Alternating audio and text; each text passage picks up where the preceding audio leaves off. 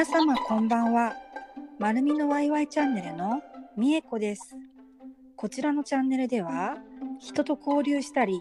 本を読んだりすることが好きなパーソナリティみえこが、気づきや感動したことをシェア発信していくチャンネルです。今日のゲストは、薬剤師でもあり、また敏感な心と体を楽にしていくサポーター高井さんです。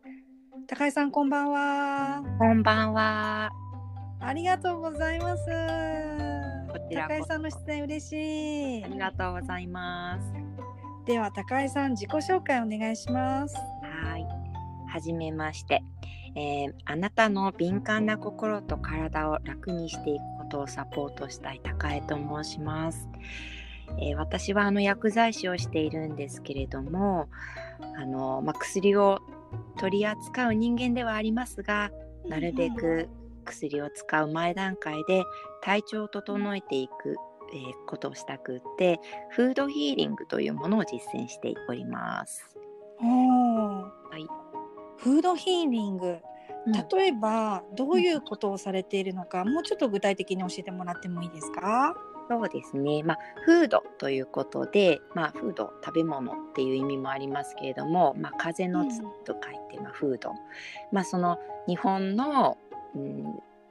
あまたは住ん今私たちが住んでいるところの土地のものを食べるみたいな感じですね。そういうふうにこう食事療法されていくっていう感じですかね。それで体調を整えるっていうものを広めてらっしゃるんですね。はい、そうですね。あの特に何て言うんですかね、まあ、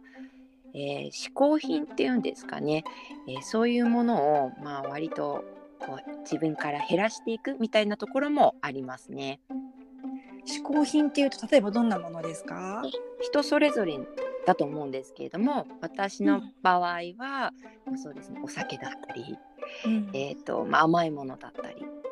あとは、うんそうね、おせんべい、すごいしょっぱいものが大好きだったりとかもしたので。あそうですね、もう好きなものをすごくこう大量に摂取しちゃったりとかする場合もあるんですけれどもそれを、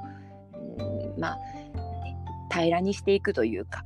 うんあのそこに依存しないで、えー、といろんなものを食べていってであの例えばアルコールを絶対飲まないとかじゃなくてあの、うん適量に飲めるようになるというかそんな感じです。うんとそういったこのフードヒーリングをしていく中で、はい高井さんの心と体どうなったのか教えてもらってもいいですか？そうですね。えっ、と、まずあの、一番大きかったのが、生理痛なんですけれども、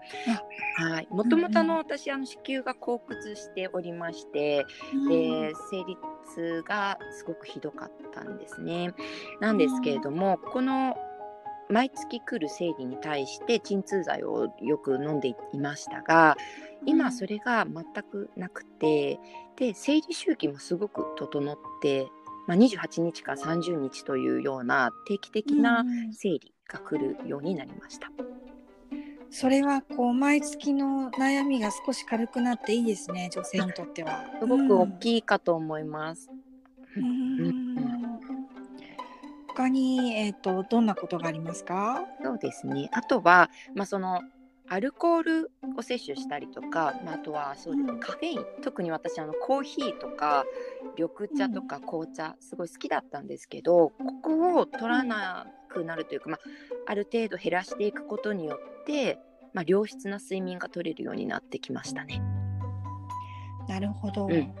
ちなみになんですけども、はい、今晩のうん献立はどんなものを召し上がったんでしょうか？あすごいあのざっくりで 申し訳ないんですけど皿うどん。はいああ、美味しいですよね。なるほど。あ、じゃあそんなに特別なあのうん誰もが知っているようなメニューでも、はい、あ取り組めるんですね。もちろんです。はい。そうなんですね。ありがとうございます。はい。えっ、とでは高井さん今後のお知らせとして、はい。ご案内や告知などがありましたらよろしくお願いします。はい。えっと、今ですね、ノートという、まあ、自分のブログみたいなものをやっておりまして、そこで、うんまあ、自分の今まで、えっと、課題にしてきたもの